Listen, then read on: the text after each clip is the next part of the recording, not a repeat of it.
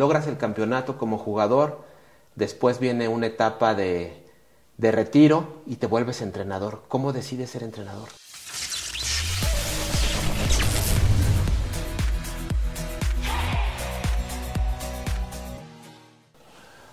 Sabes, Eh, decidimos varios cuando el equipo lo, lo compra al grupo Televisa, ah, nos mudamos a jugar al Estadio Azteca y ya entrenábamos en el seminario menor de Acospa. Y llega, en lugar de Ricardo Lavolpe, primero el Vasco Aguirre y después Miguel Mejía Barón. Y yo ya con Miguel ah, tengo muy escasa participación. En tres torneos cortos que él me dirigió, es decir, año y medio, jugué un partido, uno solo, por torneo, tres partidos en total con él. Yo sabía que entonces eh, el, el retiro estaba cerca, ¿no? Y otros pensábamos también de esa manera, oye, ¿qué vamos a hacer después? Volteamos a ver así, nos juntábamos, ¿qué vamos a hacer? Cuando retiremos, ¿qué, ¿a qué te vas a dedicar? Y entonces dijimos, ¿y si tomamos el curso ahorita que somos jugadores? Ah, bueno, fuimos a hablar con la directiva, la directiva súper bien, éramos Mario García, Paco Ramírez, Ricardo Carvajal, Gastón Obledo, José Luis Malibrano, un servidor, no sé si me, alguien por ahí se me pierde, pero mira los que te mencioné, seis. Y nos pagan el curso. Cuando nosotros ya decidimos retirarnos, teníamos cursado, porque era dos años, cuatro semestres, íbamos solo los lunes y martes de 3 de la tarde a las, a las 9 de la noche. Y, y pues hacíamos un curso de entrenadores tal cual. Había unos más sinvergüenzas que otros, ¿verdad? Que no se presentaban, o solo se presentaban y se iban. Ok. Ah, pero al final dices, a ver, ¿a quién engaño? Si haces eso, ok, dices, soy muy listo. Mm, Sí, puedes engañar al profesor, al compañero. A ti te puedes engañar. Por consiguiente, es, es absurdo hacer eso. Entonces, nosotros las veces que íbamos, yo en lo personal iba y, e intentaba aprender lo más posible. Y sí aprendí muchas cosas ahí. Es un... ah, no fue sencillo el cambio, el paso de, de jugador a entrenador. Te choquea un poco porque estás acostumbrado a unas cosas y de repente te encuentras con otra realidad. De ser quien recibe indicaciones y, y- y tareas por cumplir, ahora tienes que ser el que las manda, el que las, el que las direcciona. Y ah, también para mandar hay que prepararse. Así como para cuando eres mandado, recibir órdenes y ejecutarlas, debes estar preparado. A veces creo que la responsabilidad es mayor para cuando te ponen en un cargo en- por encimita y dices, tú eres el que tienes que dar las indicaciones y hacerte cargo de todo este grupo. Me costó porque el primer año después de retirado no trabajé. Eh, viví de mis ahorros y algunas cosillas que hacía por ahí, algunas vendidas. Pero fue difícil porque yo llegué a, a ese equipo con mi título y solicitando la oportunidad para dirigir fuerzas básicas y me cerraron la puerta. Ah, hubo una situación ahí media personal. Al siguiente año volví porque me dijeron vuelve al siguiente año porque ahorita no hay ninguna oportunidad. Volví al siguiente año con argumentos sólidos y les dije, oigan, denme una oportunidad seis meses. Si a los seis meses ah, no les entrego resultados o, sus, o ven que mi trabajo no les convence, me- no me tienen ni que correr. Yo les voy a dar las gracias, voy a ser ético y autocrítico, voy a venir a darles las gracias y todo. Y mira que fue todo lo contrario. A pesar de que hubo oposición, me dieron eh, una categoría que yo quería y después se van dando las cosas. Hasta que Miguel lo busca el Monterrey y es una muy buena oportunidad que no deja pasar. Y él es el que me recomienda con Toño García, que, era el dueño, para yo pasar de, la faceta de jugador a la etapa de entrenador. Y tampoco es sencillo, Arturo.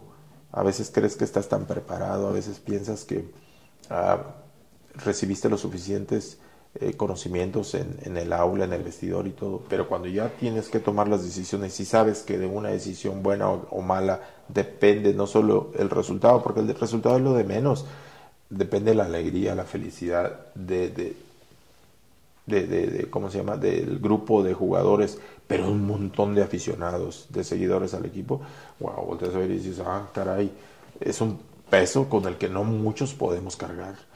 Pero de que es muy pasional y que tiene también un sentido, un gusto, la adrenalina de estar ahí en el banco y, recibir a veces los insultos, los abucheos, eh, los pleitos, los, eh, cosas así. Sabes que tienes que eh, manejarlos, encauzarlos y digerirlos y enfocarte en lo que es lo principal. Tu tarea principal es conducir a un grupo de profesionales a alcanzar los objetivos. Todos los días prepararlos para que encuentres la mejor versión de ellos. Y siempre me he distinguido, creo yo, con absoluta humildad lo digo, eso que saco la mejor, mejor versión de ellos. A veces, en el momento, eh, me lo cuestionan o se me enojan, como aquella ocasión de lo que te comentaba de, de Chiapas Sabes que cuando se retiró este muchacho me buscó y me dijo, oye, ¿te acuerdas que alguna vez platicamos ahí? Y recordó la, anécdota. Y le dije, sí. Bueno, pues hoy vengo a darte la mano y agradecerte, porque gracias a ese tipo de acciones pude lograr lo que no hubiera conseguido si no hubiera tenido una dirección de esa manera. Yo le dije, wow, pues muchas gracias y todo. Es parte de lo que a uno le corresponde, son nuestras obligaciones. A veces se toman a bien, a veces se toman un poquito mal, pero de lo que absolutamente todos deben estar convencidos es que jamás lo hago con la intención o lo hice con la intención o lo haré con la intención de lastimar absolutamente a nadie.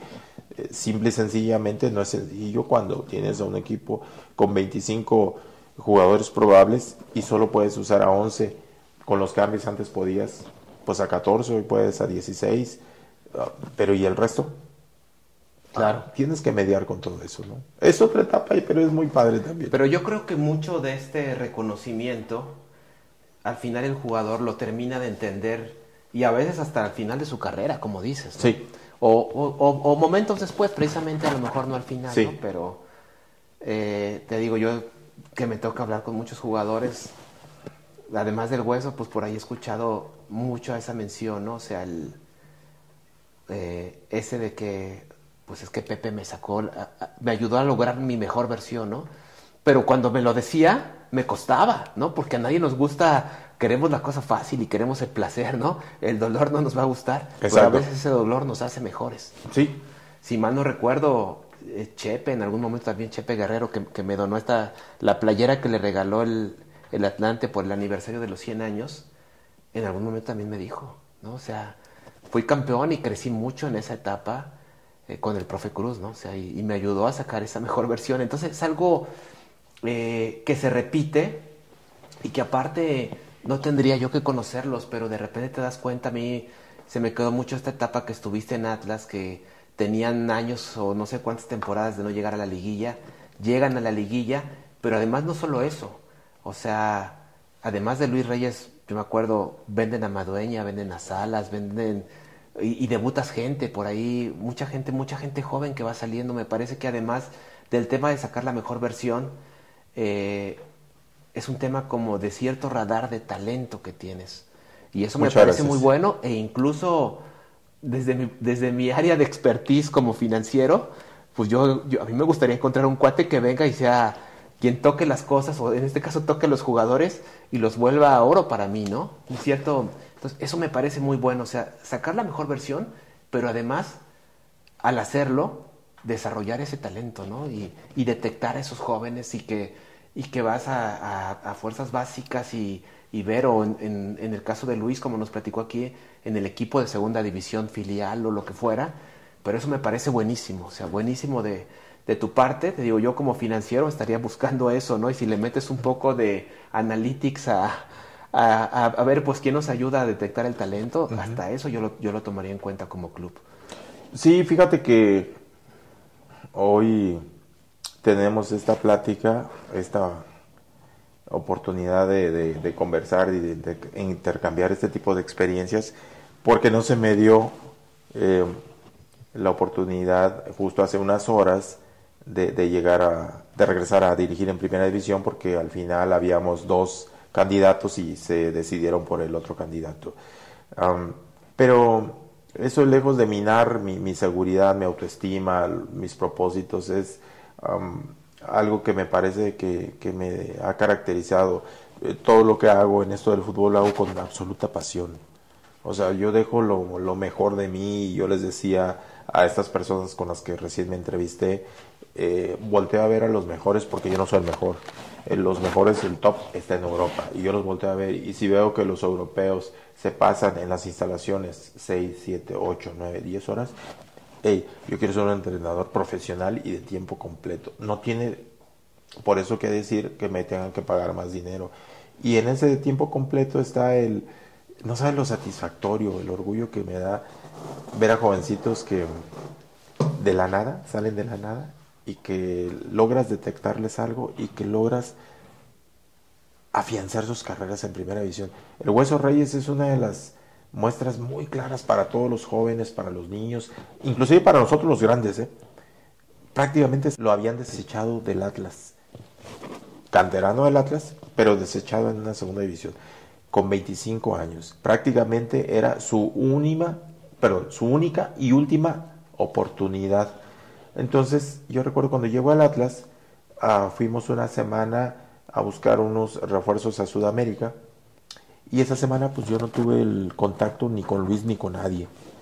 Pero yo tenía el contacto con Mario García, que fue su entrenador en el Tampico, y me dijo, bueno, tienes tres de, de acá del Atlas, que son Fulano, Sután y Mengano. De los tres, Reyes es el que está más avanzado. Después, Fulano y al final Sutano. Ah, perfecto, muchas gracias, eso me sirve muchísimo. Cuando yo llego y los veo de, a mi regreso de Sudamérica, pues Luis me llamó mucho la atención, zurdito, eh, técnico, con ida y vuelta, con condiciones como a mí me gustan y dije, no, este tiene que jugar acá. Otro ritmo aparte, porque en segunda y primera antes, ahora expansión, se juega a un ritmo un poco más frenético que la primera división. Eh, con esto lo único que te quiero decir es, eh, Arturo, que hagamos lo que hagamos, a lo que nos dediquemos, hay que ponerle toda la pasión para que las cosas salgan bien. No estoy diciendo que todos, a todos le vamos a atinar o a todos lo vamos a conseguir, pero estoy seguro que una gran cantidad sí este, va a llegar a un momento y va a decir, wow, este, fue posible gracias a, a lo mejor que me jodieron, perdón por la palabra, a lo mejor que me presionaron mucho, a lo mejor porque eh, fui muy apretado, fui muy exigido y no todos lo soportan. Yo creo que aquellos que lo soportamos, Hoy, y te lo digo porque yo lo soporté también eh, con, en mi etapa de jugador, hoy podemos voltear atrás y decir, valió mucho la pena. Qué bueno que hice eso, qué bueno que me discipliné, qué bueno que pues lo pude superar porque te vuelvo a insistir, en algún momento llegué hasta las lágrimas como muchos otros jugadores de impotencia, de coraje. Y a lo mejor era ese el momento como para decir, hey, tiro la toalla y ya no sigo. Porque al final ya no estaba gozando, estaba quizás sufriendo. Pero esa es la resiliencia, sobreponerte a las adversidades, eh, sea lo que sea. Y creo que eh, me he encontrado eh, afortunadamente con la mayoría de los jugadores que, que, hemos tenido la oportunidad de coincidir en proyectos, resilientes, ah, dispuestos, comprometidos a alcanzar sus logros, a haber cumplido sus sueños, porque los sueños no son propios nada más. Eh, atrás de los sueños de ellos están los sueños de toda una familia, los padres, las parejas, los hijos, las amistades, los familiares, todos están ahí eh, metiéndole siempre la buena vibra, el positivismo, deseando que las cosas vayan bien. Y eso a mí me da muchísimo gusto. Ese Atlas llevó a las elecciones por el trabajo que hicimos ahí con ese Atlas en equipo. Luis Reyes a selección nacional. Eh, Fraga a selección nacional, eh, Martín Barragán a selección nacional, eh, Javier Salas a selección sub-23 preolímpica y no sé si fue hasta olímpica. Eh, ahí vendimos a un montón de jugadores. Caraglio se vendió a Cruz Azul carísimo. Reyes se vendió también a la América. Este, nombre. Madueña, ¿no? También se vendió. Toño Madueña se vendió a Cruz Azul también. Este, después Javier Salas también a Cruz Azul. En fin, Ah, pienso que un buen trabajo en el que dejas toda la pasión, toda tu entrega, todos tus conocimientos, en la que realmente aportas, tarde que temprano te va a dar resultados. Eh, obvio, mientras más nos exijamos, y me parece que la autoexigencia y la autocrítica son parte fundamental para crecer, eh, más rápido vamos a conseguir objetivos. Si, si no nos exigimos y queremos que las cosas nos vayan bien, es como yo pretender sacar calificaciones de excelencia en la, en la universidad, pero no me presento nunca a las clases. Ah, les pido los, los apuntes, les digo, pásenme lo que vieron, eh, tengo que estudiar y no lo hago, me voy de fiesta. Voy a tener malos, malas calificaciones. Pienso que podemos hacer una metamorfosis o un cambio real cuando somos autocríticos, cuando nos cae el 20, y vuelvo a insistir esto porque lo leí en algún libro em, de, de coaching y es, deja de echarle la culpa a los demás, asume la responsabilidad de tu vida, asúmela como tuya, pon la responsabilidad en tus manos y entonces vas a ver algo extraordinario. Volteas a ver a todo el mundo y no hay nadie a quien echarle la culpa, excepto a ti. Pero también cuando las cosas se te dan bien, voltea a ver y vas a decir, ok, gracias a ti, a ti, a ti, a todo el equipo, pero también gracias al trabajo que yo he hecho, a mi disciplina, a mi profesionalismo, soy capaz de alcanzar objetivos. Y mientras más altos los sueños, este, pareciera ser que más imposibles, más crece uno. A veces cuando uno se pone el objetivo, yo recuerdo un técnico, no voy a decir el nombre, que digo, ah, yo tengo esta aspiración más en la vida, volver a dirigir en primera y salir una vez campeón, una vez más campeón y ya me retiro porque ya, bueno, sí dirigió, volvió a dirigir en primera como lo quería, pero no salió campeón. Ah, tenía ahora sí que el freno de mano en sí mismo, en su conducta, en su mentalidad, en, en sus pensamientos, por consiguiente no lo iba a conseguir si yo encuentro y escucho un técnico que dice, yo voy a volver a dirigir a primera división y voy a volver a salir campeón, digo, wow, ese tipo va a salir campeón porque lo está decretando, porque lo se está visualizando, porque va a trabajar para ello, obvio. Pero quien ni siquiera eh, se pone en esa atmósfera, no va a suceder. Tenemos que pensar a lo grande. A veces uno, así somos los mexicanos, creo yo. Recuerdo en el Mundial eh, pasado donde estuvo el Chicharito y dijo, es que los mexicanos somos chingones y hay que pensar chingón, que no sé qué. y soñar en grande. Y soñar en grande, porque... Y después lo matábamos y los memes, y después si fallaba una oportunidad, se burlaban de él y todo. Ah, es lo más fácil. Es eh, ahora sí que el, eh, lo que nos sale en automático, la crítica, la, descalificación y yo digo, ¿por qué no nos quedamos con la crítica, pero la sana, la constructiva, la que nos hace crecer? Esa creo que sería muy buena. Para mi gusto, en ese momento el Chicharito lo hizo muy bien y después, si se equivocó o si perdimos, o le revirtieron todo.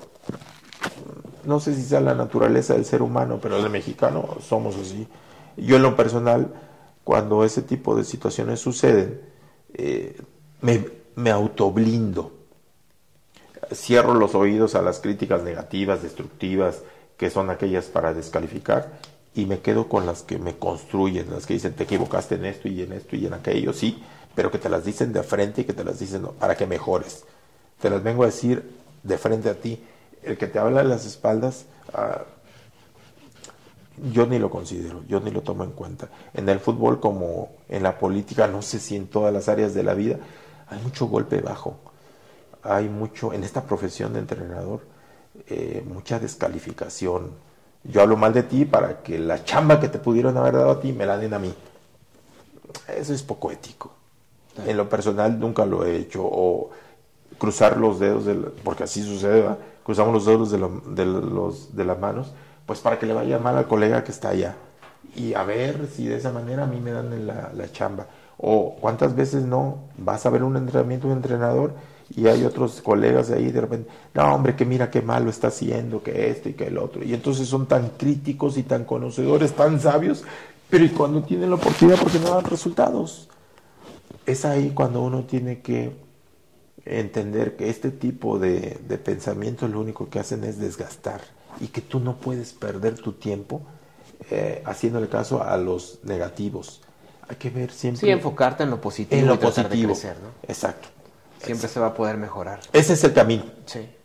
Y oye, Pepe, después, digo, ya como, como entrenador te toca volver a ser campeón con Atlante en el 2007.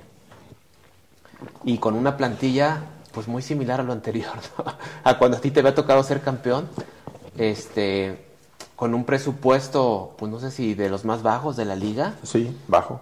Pero logras otra vez sacar lo mejor de, estos, de estas personas, de estos jugadores en este caso, y ser campeones de la liga. Eh, unos meses o unos años después ser campeón de CONCACAF e incluso llegar al Mundial de Clubes. Y sí, me siento bien, muy, muy afortunado, Arturo, porque sería, me vería patético yo y sería, hijo, demasiado soberbio si te dijera, es que todo me lo deben a mí. No, yo soy, yo solo fui parte de un equipo de trabajo que se volvió muy homogéneo, que, que, que hizo una sinergia y que nos enfocamos en, en, algo muy claro. Teníamos poca infraestructura y pocas expectativas en el entorno, pero en el interior del grupo teníamos un hambre, coincidimos en eso, un hambre, unas ganas, unos con sed de revancha, de decir, hey, me desecharon de otros equipos, pero yo todavía puedo aportar mucho al fútbol mexicano y de otros que no habían ganado nada y decir, hey, yo voy a aportar y quiero ganar y quiero ser reconocido. Entonces, sí hay mucha similitud en esas dos camadas. Creo, creo porque creo que eres la primera persona que me pregunta esto. Las similitudes están, pero las dificultades creo que fueron más para ese Atlante de 2007. Fuimos a una ciudad virgen, en playa, donde eh, el, paraíso te invita a la fiesta, al placer, a otro tipo de cosas, menos a jugar al fútbol profesional y dar resultados. Cancún, cara, estás en el paraíso. Entonces te llegan jugadores de aquí, de allá, y la tentación la tienes, deja tú en la zona hotelera, la tentación la tienes ahí al lado de tu casa, porque es Cancún y es mágico. Eh, eres conocido, eres famoso, este, las niñas y las jovencitas se van a acercar con los muchachos, que la mayoría son, mayoría son solteros, y está el alcohol y está la música, y hay un montón de distractores, la playa, el sol, ya sabes. Y llegamos con unas expectativas sumamente bajas, pero con una... nos empoderamos los unos a los otros. Este, déjenles comento algo eh, era tan pobre la infraestructura del equipo ahí en Cancún que los lunes mayormente nos tocaba hacer una sesión física y nos íbamos a un predio que se le llama, eh, bueno, se le llamaba porque ya no está, La Roca. La Roca era un vivero de, de pasto para surtir a los campos de golf, que hay muchos ahí en Cancún, pero no era propio para, para el fútbol. Sin embargo, pues no había dónde más. Eso no es lo más interesante. Lo más interesante, tú sabes, cuando estás ahí, pues hay necesidades fisiológicas. Cuando llegamos, los primeros meses, ¿saben dónde eran nuestros mingitorios o sanitarios? Atrás de los árboles, como en el pasado. Y eso puede minar la, autoestima, o sea, había jugadores con cierta jerarquía que habían jugado en diferentes equipos, y tú volteabas a ver y decías, hey, pero no tenemos ni un mingitorio, ¿cómo? Bueno, es lo que tenemos, es lo que hay. Hay dos cosas, o nos adaptamos o no vamos a alcanzar absolutamente nada de lo que pretendemos y nos adaptamos. Eh, imagínate que Cancún, em, no tienes ni que correr, te pones la, la playera para entrenar y estás sudando. Claro. Imagínate cuando terminaban los entrenamientos, cómo terminaría la playera, el short, tu boxer, tus calcetas, todo, empapados. Bueno, no había dónde echarte un baño. Tenías que secarte con una toalla, con lo que fuera, te ponías una ropa limpia y te ibas en tu coche hasta tu casa.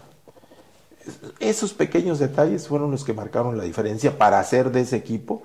En tres años que yo tuve la fortuna de dirigirlos de 2007 a 2009, ganar una liga eh, de México, en, en 2007 a los Pumas y en 2009 ganarla con CACAF. Mucha gente no le da tanta importancia y dice, oye, pero fueron hasta el Mundial de Clubes. Sí, pero antes tuvimos que sortear a varios rivales de Centroamérica, de Norteamérica y de aquí mismo de México. La final con Cruz Azul, ¿no? La final contra Cruz Azul, le ganamos 2-0 en el Azul y 0-0 en Cancún.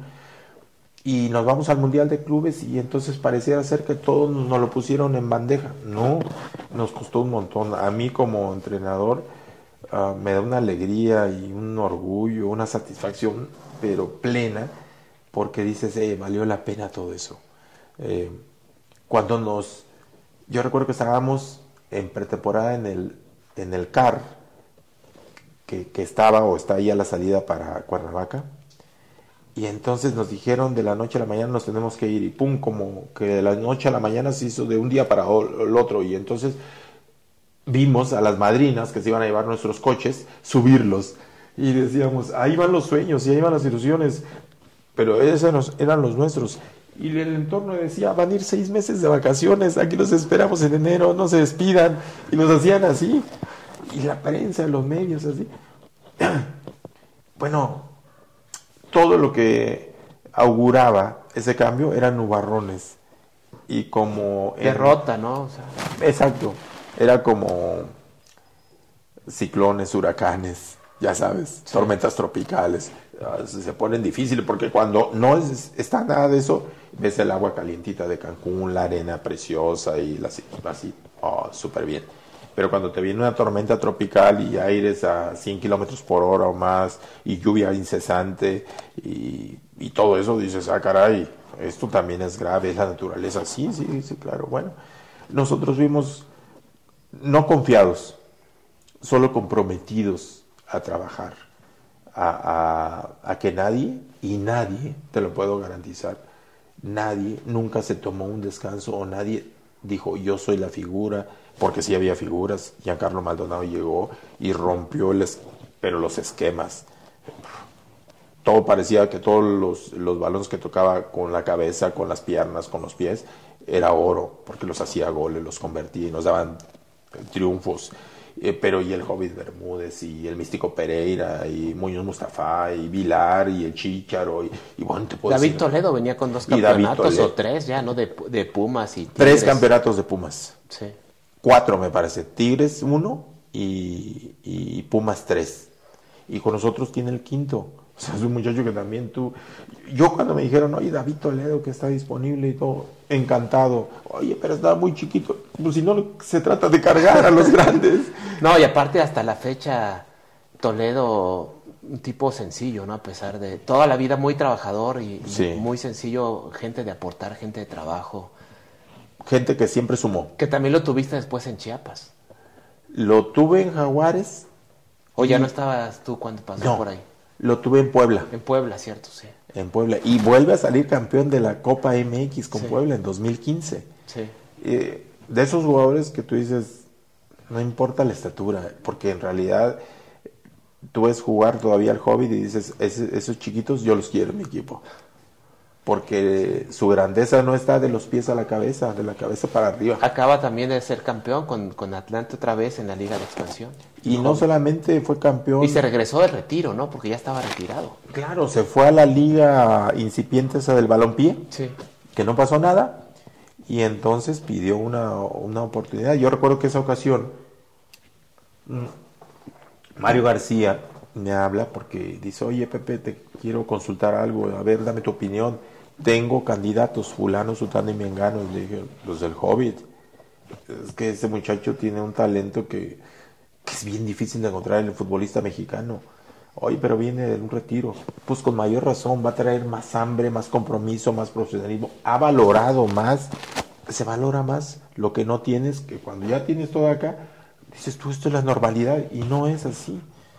Él es otro de los ejemplos que hay que imitar también el Hobbit por... Bueno, hay un montón de ejemplos en este Atlante, ¿eh? si hablamos, pero no solo en Atlante, en el fútbol hay un montón, Toledo es otro. Hace rato que mencionabas, hablando de ejemplos, el caso de, de Luis Reyes, ¿no? Que como bien dices, desahuciado.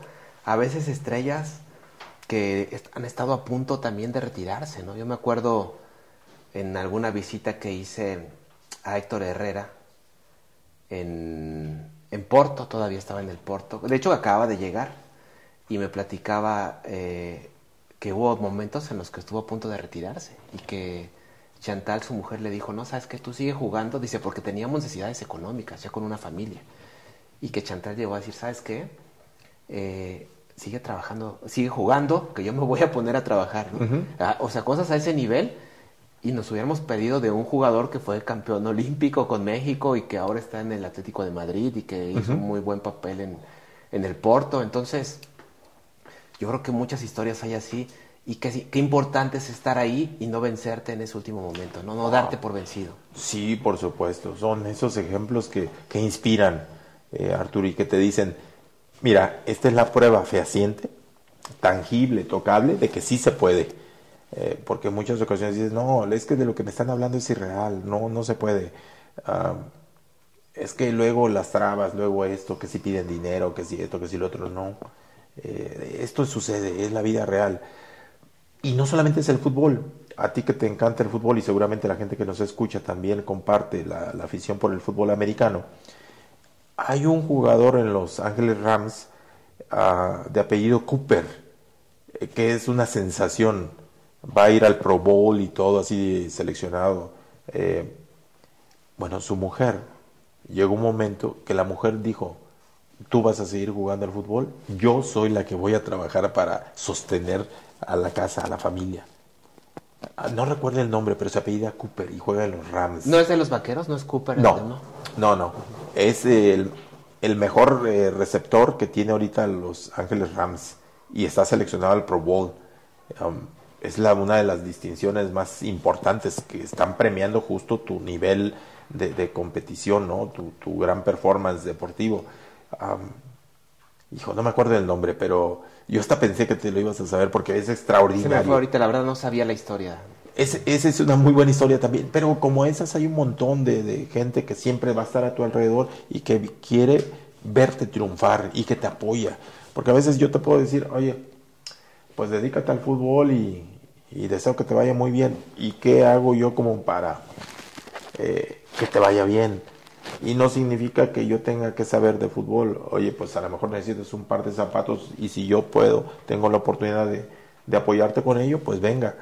Si tengo la oportunidad de darte un consejo cuando veo que estás perdiendo el piso o que tus hábitos se están enfocando más en lo extra cancha, en lo extradeportivo que en lo deportivo, hey, escúchame, este, es una llamada de atención a tiempo. Son esos consejos bienvenidos, son esas eh, asesorías no pagadas que te van a marcar una diferencia porque cuántas veces no hemos visto eh, boxeadores mexicanos, futbolistas mexicanos que fueron brillantes, que fueron figuras, que marcaron una época y después volteas a ver y dices, ¿y dónde están? ¿Y dónde está todo lo que ganaron?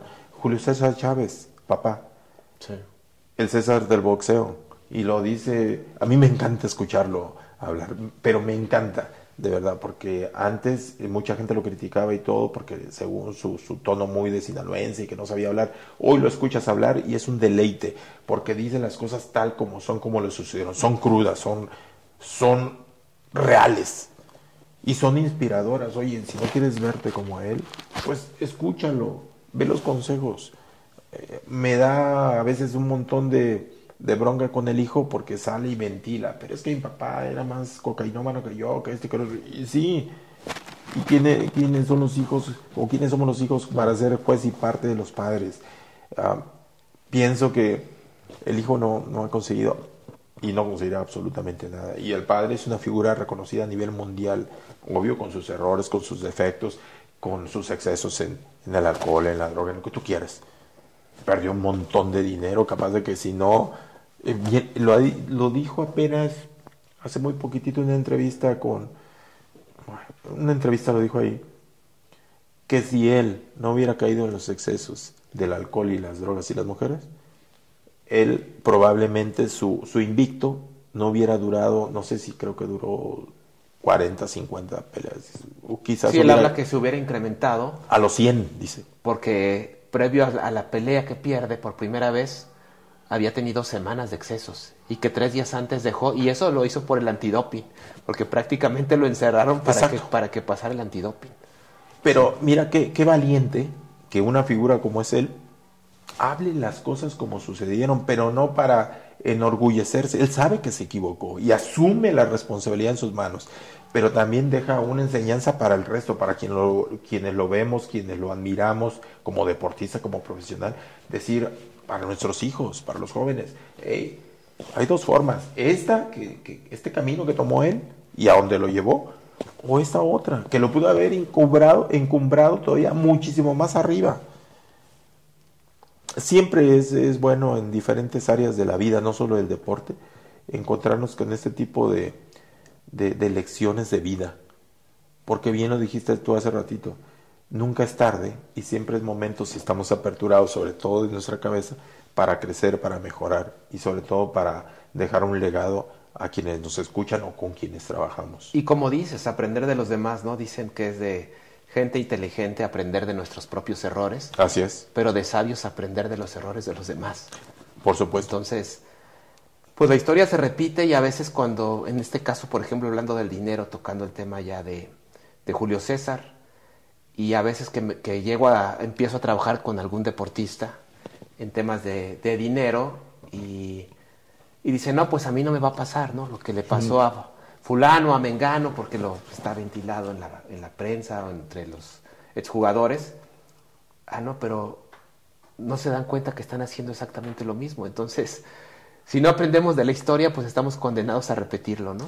Así es. Entonces, algo que también me parece excepcional, eh, independientemente a tu carrera deportiva como jugador y como entrenador, es que también seas una persona que se ha sabido administrar muy bien en la vida, en la familia, porque te considero también pues un gran esposo, tienes como 25 años de casado con Grace, este, tus hijos te adoran, has sido un gran ejemplo, tus amigos en este tema de, de investigación, pues por ahí me enteré que hasta tienes contacto con tus amigos de la primaria, de la secundaria y, y cómo puedes estar en, ser todo eso, ¿no? Ser un, pues un buen esposo, un buen padre, un buen amigo. Nunca se me va a olvidar eh, momentos difíciles que tuve, de los más difíciles de mi vida, cuando mi, mi madre estuvo muy grave.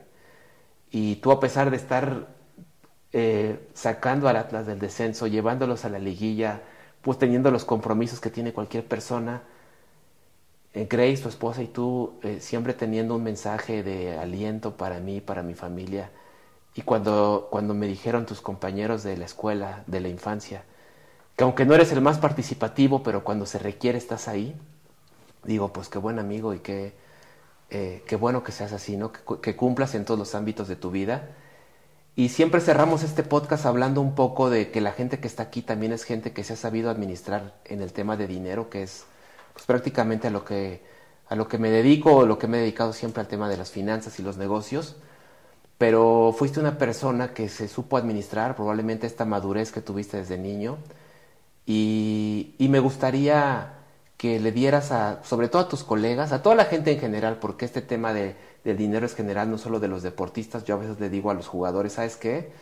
No es de los jugadores, a veces llego con doctores, con abogados, hasta con financieros y que de repente son buenos para generar dinero, pero que no saben retenerlo y no saben administrarlo para que les rinda no solamente en sus épocas de bonanza, ¿no? sino en esa época de vacas flacas o como ahora sí. la crisis que, en la que hemos estado, en este caso un, un, una crisis de salud, pero que siempre va a haber crisis, ¿no? Sí. En este caso de salud, en otro caso económica, política, siempre uh -huh. va a haber algo. Sí pero que es muy bueno tener una buena administración y que qué le podía sugerir a, a, la gente en general, pero sobre todo a los deportistas, para que tengan una buena administración y puedan vivir, eh, pues como lo haces tú, ¿no? Sin, sin una preocupación económica eh, después del retiro. Sí, Arturo, para, para, para mí y para toda la gente que, que nos escucha, que puede ver esto, esta plática, la realidad es que cuando fui jugador nunca tuve la oportunidad y no es culpa de ustedes los eh, asesores financieros, no, no, eh, fue solo mi responsabilidad, mi culpa.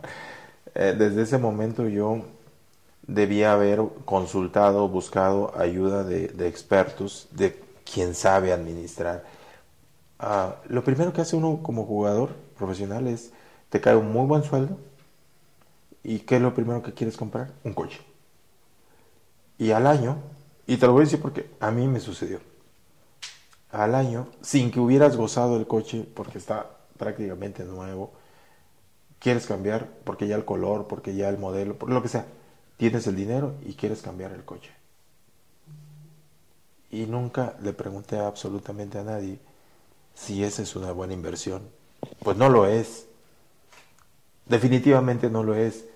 Es más bien el no saber administrar y no prepararse para lo que viene. No quiero decir que no te puedas dar el lujo, eh, para eso trabajas, para darte tus lujos, para comprarte tus, las cosas que te hacen sentir bien, está bien, pero hay que dar un margen y dejar un espacio también para el futuro, para lo que puede venir. El fútbol es una de esas profesiones irreales. Los sueldos sé que ahora se han visto afectados por este, esta cuestión eh, sanitaria a nivel mundial, pero los sueldos antes del COVID, wow, ya los profesionistas se habrán dado cuenta en otras áreas mucho más importantes, doctores, maestros, abogados, arquitectos, ingenieros, no sé, eh, no ganan lo que le ganan los futbolistas o los entrenadores. Con lo del COVID todos estamos golpeados, ¿verdad? Pero llega la equivocada sensación e idea de que eso va a durar por el resto de nuestros, de nuestros días, porque somos afortunados, porque somos futbolistas, porque eh, hijo, de la noche a la mañana que te llegue un cheque de 100 mil pesos, de 200 mil, de 500 mil pesos mensual, cuando un profesionista eso quizás lo gana en, en 10 meses, o quizás en todo el año, wow, tú dices, es que esto es lo que me, me, merezco y lo que me pertenece y de aquí soy yo. No, pues es irreal, es irreal. Yo pienso que si algo le tengo que decir a la gente que nos ve, que nos escucha, es no piensen de esa manera, busquen asesoría de expertos financieros, como es el caso de, Arturo Juárez. Gracias. Eh, a nosotros, les comparto, eh, yo conocí a, Arturo eh, y lamenté mucho que no hubiera conocido a Arturo o a alguien parecido a él que me asesorara financieramente cuando fui jugador, porque creo que pude haber invertido mejor mis recursos. No quiero decir que los malgasté, pero pude haberlos optimizado más o potenciado más esos recursos. Bueno, no se pudo, pero tuve la fortuna de conocer a Arturo muchos años después, ya como entrenador en Jaguares de Chiapas, si no mal recuerdo, 2012. Y entonces no solamente hicimos una amistad, sino hicimos una sinergia y una empatía, porque vino esta persona, experto, que se preparó para esto, a decirnos, oigan, sean más listos de lo que creen serlo. Y la verdad no lo dijiste bien, con otras palabras muy diplomáticas, muy educadas, porque lo eres. Pero diciendo, hey, no pierdan de vista que esto en algún momento se va a terminar y deben estar preparados para ello. A mí en lo personal me has hecho mucho bien. He notado que muchos de los jugadores que se te han acercado en equipos que yo he dirigido, eh, todos hablan estupendamente bien de ti, todos están muy agradecidos porque gracias a tus consejos y a tu visión eh, global de lo que es administración de recursos, ellos han podido tomar otro tipo de, decisiones. A lo mejor me pasó a mí, cuando yo era jugador, dije, no, pues en el banco, porque el banco, si hoy meto 10 pesos y veo a los meses, el estado de cuenta dice 10 con 50, ah, pues ya gané 50 centavos, ah, pues dice 11, ah, ya gané. Mentira, hay otros aspectos que uno ni considera. ¿Quién, ¿Cuándo los empieza a considerar? Cuando llega alguien capacitado, preparado, conocedor de, de la materia como tú y nos dice, oigan, hay un tema que se llama inflación. ¿Y saben qué es la inflación? Pues es la canasta básica, que hoy, si hoy el kilo de tortilla vale 10 pesos y mañana vale 20, y, y, si tu sueldo se mantiene como hace 2, 3 años, quiere decir que la inflación, hoy, hoy por ejemplo, no vayamos tan lejos. El otro día comentando con una persona me dijo, este gobierno federal está haciendo las cosas muy bien. Y yo le dije, sí, ok. A ver, dime las cosas bien que hace este gobierno federal. Y si las debe haber, ¿verdad? Me dice, la, y la primera que me suelta dice, subió el salario mínimo. ¿Ok? ¿Qué más? ah, el tema de Hacienda. Eh, se ha recolectado cada vez más impuestos. Muy bien. ¿Ok? Y bueno, pues dice, para empezar con esos dos. Le digo, de lo de, lo de los eh, impuestos y niveles que Hacienda ha recuperado o ha recaudado, estoy de acuerdo. Donde no estoy de acuerdo contigo, le digo, es en el tema de los salarios mínimos. El salario mínimo impacta o, se ve dañado o beneficiado por la inflación. ¿Ya viste los niveles de inflación? no soy un experto, le digo, pero sí me he juntado con gente que sabe de esto. Y, esa gente me ha asesorado y algo se me ha quedado.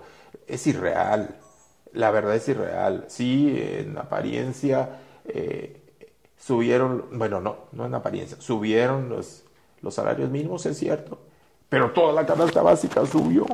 Entonces es irreal, no es tal cual. Nos están engañando. Bueno, en mi perspectiva, le dije a esta persona y se quedó medio así. Le dije, no me creas a mí, porque no soy un experto ni lo pretendo. Pero platica con alguien que sepa de esto. Lo mismo se trata en el fútbol. Acérquense a personas como Arturo Juárez, que les asesoren y les digan, este es su patrimonio, pero ¿y el de su familia? Aquí es el futuro. Ustedes decidirán si su futuro lo quieren eh, tranquilo, lo quieren seguro, en uno de los ambientes más óptimos, o lo quieren que vayan en el día a día. Yo he visto, lamentablemente, conozco a personas que ganaron mucho dinero más que yo y que después les pregunto, ¿y su dinero dónde está? Y me dicen, es que no sé dónde lo gasté, no sé dónde quedó. No saben qué tristeza, porque pues vienes a este mundo y tienes oportunidad para ser feliz y para darte tus gustos y tus lujos. Y si te quieres comprar un coche bueno, está bien. Y si te quieres comprar un par de zapatos caros y de marca, está bien. Y todo, para eso trabajas. Pero tienes que saber que hay un porcentaje. No puedes gastar más de lo que percibes. Aún, y he, he leído a personajes de verdad relevantes en el mundo de las finanzas y dicen, oye, pues yo aconsejo tal porcentaje en el ahorro y tal porcentaje para las compras y tus gustos. Así es. Y sobre todo tratar de siempre buscar esa abundancia, pero tratar de vivirlo con austeridad, ¿no? Para que de esa forma puedan vivir siempre de acuerdo al estilo de vida al que puedas acostumbrar a ti y a tu familia. Porque a veces me toca encontrarme con, en este caso, con deportistas, digo también de otras profesiones, pero en este caso hablando de deportistas, que me ven cinco o siete años después de que nos conocimos en algún club y, y me dicen, oye, ya, ya me, me, platicó fulano de tal que pues ya no está viviendo de su sueldo porque hizo unas buenas inversiones, que le ayudaste y me dice, te quiero reclamar. ¿Por qué no me forzaste a que yo empezara a invertir? y hubieras digo, hecho manita de puerco. Digo, yo, ¿cómo te voy a forzar? Y efectivamente le dijo, ¿no? Te iba a torcer la mano, este. Le digo, no, mira, tengo muchas familias, afortunadamente, a quien cuidar o ayudar desde el punto uh -huh. de vista de un consejo, pero tú solamente tienes una, entonces aprovechalo. Y si no lo hiciste hace cinco años, empieza a hacer ahora. Nunca es tarde. Es tu segunda mejor oportunidad, ¿no? La primera mejor fue hace cinco años, la segunda es ahora. Ay.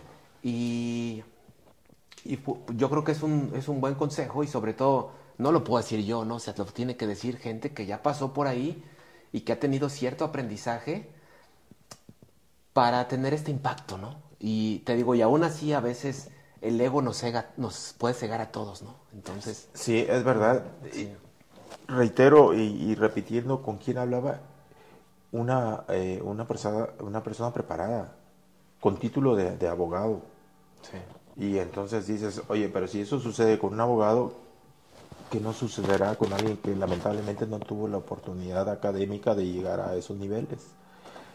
Ah, por eso pienso que lo, lo tuyo es algo extraordinario, Arturo. He visto en, en, en, la mayoría de los jugadores que he dirigido y que después han estado trabajando contigo, se han acercado por un consejo, por una asesoría, todos hablar bien, todos estar satisfechos, todos estar contentos, todos agradecidos porque les has abierto el panorama, no lo has abierto. Eh, yo no podría estar hablando de estos temas sin reconocer que soy uno de los agradecidos por la oportunidad que me diste de, de, acercarme a ti y después recibir tu asesoramiento en ese sentido. Ha sido muy benéfico para mí y obviamente para la familia. Muchas gracias, Pepe, por ese, digo, te agradezco la, la confianza y obviamente el reconocimiento, me da gusto y, y, y, aportar ¿no? un granito de arena para, para todos los deportistas, que para mí ha sido la manera de fusionar mis dos pasiones, que es las finanzas con el deporte. Eh, y, bueno, pues estar aquí a, la orden de, las personas que quieran acercarse y, brindarles ese consejo. Para eso estamos, es un, es un placer. Y siento que no trabajo porque me dedico a lo que me apasiona. Exacto. Entonces, eh, creo que tratamos de hacerlo con mucha vocación, como se deben hacer las cosas y pues aquí estamos. No me resta más que pedirte ¿Algún consejo que le puedas dejar a la gente? ¿Algún libro que les pudieras recomendar? Pues yo como cuando vino el expresidente de México, eh, Peña Nieto, a la FIL, aquí en Guadalajara, he leído, le dijeron así, le preguntaron qué libros ha leído y le han marcado. No, pues la Biblia, pero he leído poquito. no, yo, si yo sabes, yo sé que tú sí eres un gran lector, así que nos vas a recomendar por aquí. Fíjate que sí me gusta la lectura, sí he leído varios libros. Ahorita estoy leyendo uno que es eh, México Bárbaro, no recuerdo el autor, pero este es un libro muy interesante. Soy muy apasionado de nuestros antepasados indígenas. Me gusta mucho la novela histórica. Eh, leí eh, y es quizás un libro que me ha marcado bastante porque me ha emocionado, lo, he vivido prácticamente, como si yo estuviera en aquella época.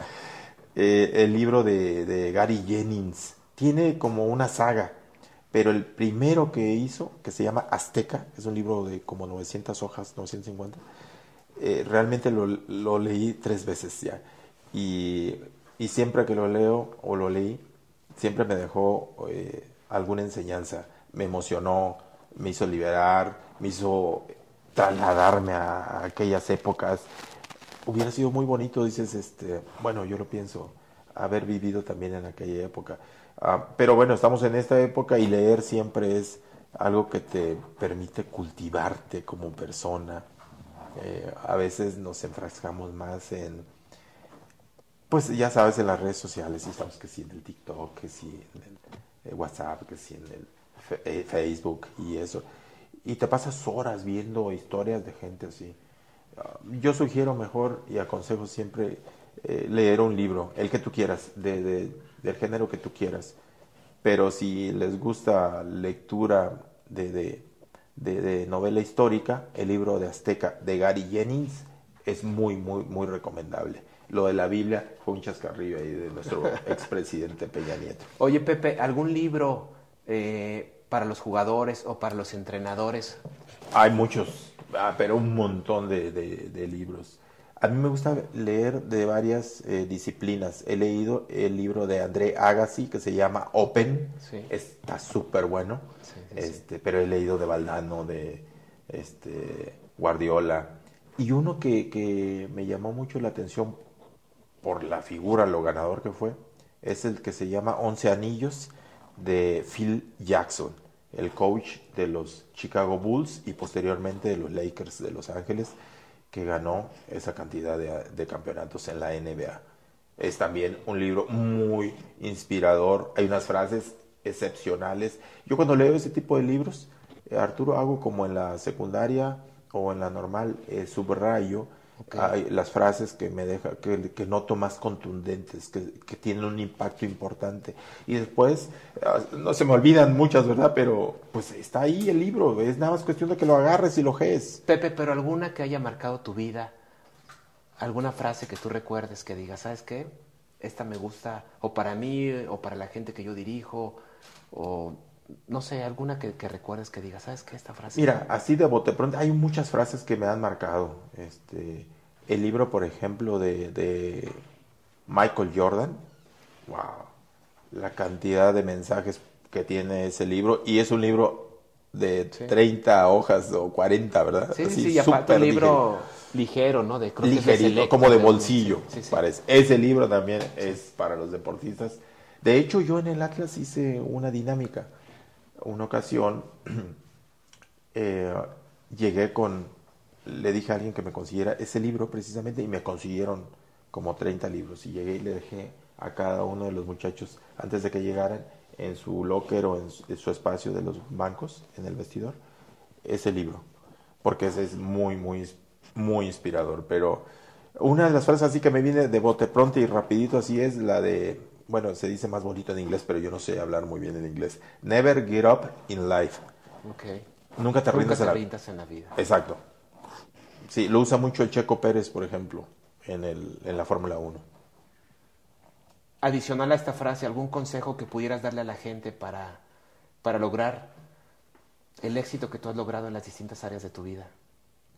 Ah, pues es que luego, hijo, hay un montón de de personajes que inspiran y me sale ahorita a la, a la mente, por ejemplo, Abraham Lincoln cuando dijo, eh, seas lo que seas en la vida, siempre trata de estar del lado de los buenos, por ejemplo, porque hoy hay tanta maldad y, y pareciera ser que la maldad te conlleva al éxito y no es así.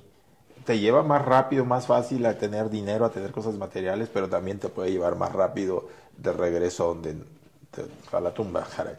Um, Tengo una frase, bueno, que no, no es mía, pero que me gusta mucho, que es la ética paga. Entonces, cuando eres ético, pareciera eso que tú dices, ¿no? A veces la gente cree que, pues, esta, este tema de que hay que ser un poco malo, ¿no? Para, para progresar. Y no, la verdad es que, desde mi punto de vista, hay que ser ético, tener una buena moral, trabajar, y esa ética paga al final. Sí, y no pasarte de buena gente tampoco, ¿eh? Porque luego se nos acerca gente y a mí me ha sucedido que, que te ven la oportunidad de sacarte algo y, y, te lo sacan. Eh, yo, yo he cometido errores en el sentido de ser muy confiado. Uno tiene que rodearse de, buenas personas, de personas que sabes que están en tu vida porque tienen un valor real, no necesariamente el valor material, o no que busquen tu cercanía, tu compañía, porque qué van a conseguir, qué van a lograr, porque los invitas a una comida, a una bebida, a una fiesta, no.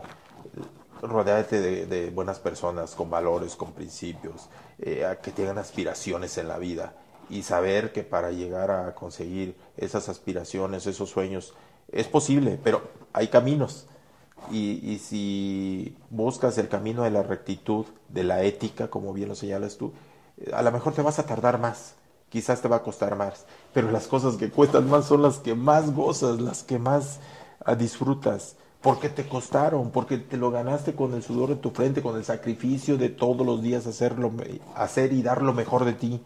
A mí en lo personal, eso me, me, me impacta de manera increíble yo, por ejemplo, no traigo callos ahora porque hace muchos años me salí de mi pueblo, pero yo recuerdo a mi padre y mis hermanos mayores que desde que amanecía hasta que oscurecía trabajaban en el campo y sus manos llenas de callos. Y yo, yo, y, yo, y no tuvieron oportunidad de ir a la escuela. Y sin embargo fueron gentes de bien. Les costó un montón verlos sudar así, eh, las manos partidas. wow increíble. Y tú dices, oye, yo soy un afortunado, sí puedo trabajar en el campo, sí lo hice, pero no a los niveles de ellos. Obvio, estamos en otra época de nuestra vida, son otras etapas, el mundo es evolutivo, todos tenemos que evolucionar. Donde hay que cuidar es en que a veces hoy estamos tan invadidos de la tecnología que nos olvidamos que el ejercicio es algo, pero sumamente placentero, pero saludable. Hagamos ejercicio, tengamos nuestra mente abierta, tengamos ética, tengamos valores y principios y honremos esos compromisos, porque a veces uno los platica así y dice, ah, qué bonito se oye. ¿De qué sirve si no los honras? ¿De qué sirve si no los aplicas? Si no predicas con el ejemplo. Exacto. Y tan necesitados que estamos en estas épocas. Yo, yo pienso que es eh, lo mejor. Predica con el ejemplo y actúa en consecuencia, que ese será tu mejor legado para las nuevas generaciones. Pepe, pues qué buen consejo. Te agradezco mucho la visita a este podcast, Zona de Campeones. Siempre serás bienvenido y muchas gracias por tu participación. Muchas gracias a, a ti, Arturo. Mucho éxito y fue un momento realmente muy agradable. Gracias. Gracias a ti. Muchas gracias.